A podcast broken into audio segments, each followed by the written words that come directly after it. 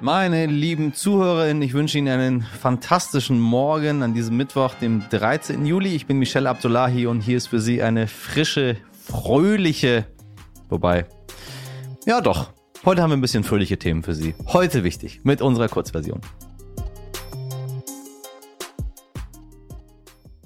Zuerst für Sie das Wichtigste in aller Kürze.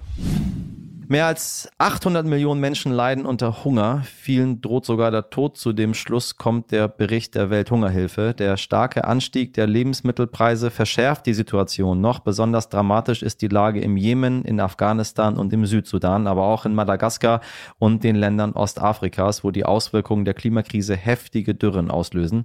Kriege haben massive Auswirkungen auf das Ernährungssystem, weil etwa Felder niedergebrannt, Lagerbestände geplündert und der Verkauf von Ernten eingeschränkt werden, heißt es in dem Bericht. Der amerikanische Präsident Joe Biden will sich 2024 erneut zur Wahl stellen. Das hat er nun verkündet. Kleines Problem, die AmerikanerInnen wollen ihn mehrheitlich nischt. Laut einer Umfrage der New York Times wünschen sich 64 Prozent einen anderen Kandidaten oder Kandidatin für die nächste Präsidentschaftswahl und nur 33 Prozent beurteilen Bidens Führungsqualitäten als gut. Dieser Wert ist schlechter als von Vorgänger Donald Trump. Nun sind es aber noch zwei Jahre bis dahin. Es kann noch viel passieren. Ich sag Ihnen Stichwort Trump, Trump, Trump. Als Elon Musk am Freitag verkündet hatte, den Kurznachrichtendienst Twitter doch nicht kaufen zu wollen, war klar, dass Twitter sich wehren würde. Und nun siehe da, Twitter will Elon Musk verklagen. Schließlich war der Kaufvertrag über 44 Milliarden Dollar bereits unterschrieben. Doch Musk will nicht mehr, fühlt sich von Twitter getäuscht, weil er nicht genügend Informationen über Fake-Accounts bekommen hat. Durch den geplatzten Deal hat Twitter noch mehr an Wert verloren. Das ursprüngliche Angebot von Elon Musk ist nun natürlich zu hoch. Expertinnen gehen davon aus, dass man sich am Ende auf einen günstigeren Preis einigt und der Kauf doch noch zustande kommt. Ja, ich bin dafür, ehrlich gesagt, solche Menschen wie Musk zu bestrafen für das, was sie dort getan haben. Man kann nicht einfach sagen, ich mache das und dann mache ich das nicht. Auch wenn man der reichste Mensch der Welt ist. Und wissen Sie was? Ich glaube einfach, ihm ist so ein bisschen die Kohle ausgegangen. Oder vielleicht war es auch nur so ein Gefühl. Man sagt das und dann macht man es nicht. Nee, nee, nee, nee, nee, das ist nicht in Ordnung. Das gehört abgestraft, meine Damen und Herren. Abgestraft. So, jetzt machen wir mal einen deutlichen Themenwechsel und kommen zu etwas Schönerem. Hab Ihnen das versprochen? Die Suche, meine Damen und Herren, die Suche nach Amore. Ja, oder aber auch nach dem nächsten Abenteuer, ne? Also nicht alles, was tindert, sucht Amore. Viele suchen auch ganz schnell rein und wieder raus. Früher war Online-Dating, ja, wie soll ich sagen, noch eher in der Schmuddelecke. Heute sind Apps wie Tinder, Bumble und Co. ziemlich etabliert und ich habe meine Meinung dazu auch mittlerweile geändert. Warum nicht, wenn man auf Tinder sein Glück findet? Und wenn Sie jetzt denken, na, aus dem Alter bin ich aber raus. Nee, nee, nee, nee, nee, nee, nee. Selbst 59-jährige Mütter von heute wichtig Kollegen sind auf Zinder unterwegs und das auch mit Erfolg, habe ich gehört. I love it. Die Sternreporterin Jana Luck hat kürzlich einen Tinder Ghostwriter kennengelernt und sich ziemlich ausführlich mit der App beschäftigt. Vor zehn Jahren wurde Tinder erfunden. Alter Schwede, vor zehn Jahren. Oh Gott, bin ich alt. Was sich seitdem verändert hat, erzählt sie mir heute. Jana, na, wie geht's dir? Hi, mir geht's gut. Und dir? Ähm, ja, mein Lieblingsthema, Tinder. yes. Tinderst du? Bist du bei Tinder? Äh, ich habe tatsächlich ähm, Tinder immer nur für den Job genutzt, ähm, aber ich habe andere Apps genutzt. Ähm, OkCupid zum Beispiel. Oh, was ist das? OkCupid? Ja. Ähm, das funktioniert eigentlich wie Tinder, also vom Prinzip her, aber man beantwortet noch mehr Fragen über sich. Und OkCupid ähm, behauptet zumindest, dass es deswegen die Leute noch anders matchen könnte. Also nicht nur aufgrund der Entfernung, sondern auch ähm, ja aufgrund äh, der Fragen, die man beantwortet hat, ähm, dass sie einen eher jemanden vorschlagen, ähm, der vielleicht zu einem passt. Mehr passt. Ah, verstehe. Okay, du siehst, äh, was bist du für ein Jahrgang? 93. Okay, ich bin 81. Also, liebe Zuhörerinnen da draußen, keine Sorge, wenn Sie sich denken, hm, weiß ich nicht so genau, was da passiert. Ähm, ich habe Tinder mal real, äh, real gemacht für einen Beitrag mit dem NDR. Da habe ich auf der Straße Leute nach links und rechts gewischt. War ganz witzig. Ähm, ist auch schon so sieben, ja, vielleicht sogar schon sechs, sechs, sieben Jahre her.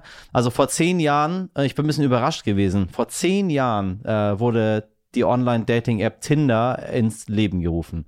Ähm, in drei Sätzen für alle, die da draußen sitzen und jetzt keine Ahnung haben, was das ist, weil sie irgendwie äh, vor zehn Jahren schon in einer glücklichen Beziehung waren und sowas nie brauchten. Tinder ist. Äh, Tinder ist eine App für Smartphone, ähm, über die man Menschen kennenlernen kann. Ähm, man meldet sich da an, man lädt Bilder von sich hoch, ähm, man schreibt ein bisschen was zu sich rein, wie man heißt, wie alt man ist, ähm, wo man herkommt. Und dann ähm, ist man da angemeldet und kann eben, wenn man die App öffnet, andere Leute sehen, die auch Profile von sich angelegt haben. Und bei Tinder ist dann das Besondere, dass man äh, auf dem Display eben einfach immer dieses Profil groß sieht. Man sieht vor allem die Fotos ähm, der anderen Leute und kann dann nach links oder rechts swipen. Wenn man nach links swipet, heißt das, äh, ich habe kein Interesse an der Person. Wenn man nach rechts swipet, heißt das, ich habe Interesse. Und wenn die andere, die man nach rechts geswiped hat, die Person auch nach rechts geswiped hat, dann hat man ein Match und dann kann man chatten. Und wenn man im Chat merkt, It's dass man sich versteht, match. it's a match. Und wenn man sich versteht, kann man sich dann eben treffen, wenn man darauf Lust hat. Okay, was war die Revolution davon? Warum, warum ist diese Online-Dating-App so revolutionär gewesen? Äh, das Swipen vor allem. Also das Swipen hat Tinder erfunden, dass man eben nicht ähm, durch, keine Ahnung, zahlreiche Profile klicken muss, sondern dass man einfach immer ein Profil angezeigt bekommt und das dann wie bei so einem Computerspiel. Also Tinder ist ein bisschen aufgebaut wie so ein Spiel, deswegen macht das auch so viel Spaß. Du kannst es halt überall mit hinnehmen, äh, irgendwie aufs Klo, in den Kopierraum, in die Bar und nach links oder rechts swipen. Und ähm, das war so die Idee. Und eine zweite Idee von Tinder ist eben, dass es standortbasiert arbeitet meistens. Also du wirst ähm, vor allem Leuten angezeigt, die in deiner Nähe sind das ist noch so ein, so ein neues Prinzip gewesen, was Tinder sich ausgedacht hat. Ich habe es ehrlich gesagt ein bisschen belächelt damals, als es auf den Markt kam. Ähm, so meine, meine jüngeren Freunde und auch jüngeren Kollegen und so, die haben das äh, benutzt und äh, ich, ich glaube, ich war einfach schon so ein bisschen raus. Ich weiß natürlich, dass auch Leute in meinem Alter das benutzen, aber ähm, äh, wir haben uns alle irgendwie so ein bisschen schwer damit getan. Jetzt wollen wir noch auch noch Leute auch noch im Internet kennenlernen. Äh, das reicht jetzt mal langsam. Ähm, so, aber es ist eine Menge passiert, so und viele Menschen nutzen das als ganz normale Plattform, um Menschen kennenzulernen. Ich habe meine Meinung auch revidiert darüber. Ich finde es ehrlich gesagt ziemlich geil, weil ich viele Menschen kenne, die sich darüber kennengelernt haben und ähm, ja, ich weiß nicht, ich weiß nicht, warum ich es damals so komisch fand, dass man Leute im Netz kennenlernen kann und äh, heute ist es irgendwie irgendwie irgendwie finde ich es cool, dass das geht. Ähm, wie hat diese Dating-App unser alltägliches Leben verändert? Ähm, ja, sie hat, sie hat Dating halt mehr in den Alltag reingezogen. Also ich habe ja gerade ne, schon gesagt, so man kann halt überall potenziell Leute kennenlernen, auch wenn man gar nicht körperlich irgendwo anwesend ist. Also wenn man früher auf WG-Partys gehen musste oder in eine Bar oder hoffen musste, dass die Freunde irgendwie jemanden mitbringen, den man plötzlich mag, dann ähm, haben Tinder und Co. eben dafür gesorgt, dass man einfach irgendwo mit seinem Handy sitzen kann und ganz, ganz neue Leute kennenlernen. Und ähm, was es eben auch gemacht hat, ist, dass man dadurch auch potenziell eher denkt, Leute in so einer App kennenzulernen. Also man muss eben nicht mehr in eine Bar gehen oder selbst wenn man in der Bar ist, dann trifft man da vielleicht eher jemanden, den man vorher schon gematcht hat. So, also ähm, dieses erste Kennenlernen hat sich einfach ähm, verschoben äh, ins Smartphone. Ähm, Jana, vielen Dank. Äh, wir haben wieder eine Menge gelernt. Zehn Jahre Tinder. So, mal gucken, wie es weitergeht. Danke dir. Danke. Was war denn da los? So, und jetzt kommen wir mal von der Welt der Digital Natives in eine, in der Internet keine Selbstverständlichkeit ist, nämlich im Knast. Das Oberlandesgericht in Karlsruhe hat am Dienstag entschieden, dass ein Strafgefangener keinen grundsätzlichen Anspruch auf Internet hat. Ein Inhaftierter in Baden-Württemberg hatte zuvor Rechtsbeschwerde eingelegt und ein Tablet mit Internetzugang gefordert, ohne Erfolg. Die Anstalt hat entschieden, dass der Inhaftierte nur Zugang zu Hörfunk, Fernsehen und Zeitung haben darf. Wie übrigens überall in Baden-Württemberg. Ein bisschen von gestern, ne? Also natürlich, solange man den Online-Zugang so einschränken kann, dass damit nicht irgendein Quatsch passiert.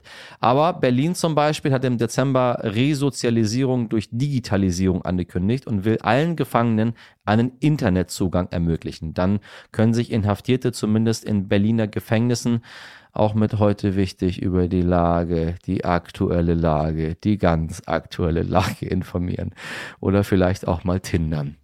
Ich finde, Strafgefangene sollten kein Internet haben, liebe Leute da draußen. Das ist eine Strafe, die sie da bekommen haben. Und ich glaube, für viele ist es dann quasi wie ein bisschen wie bei zu Hause sein. Ne?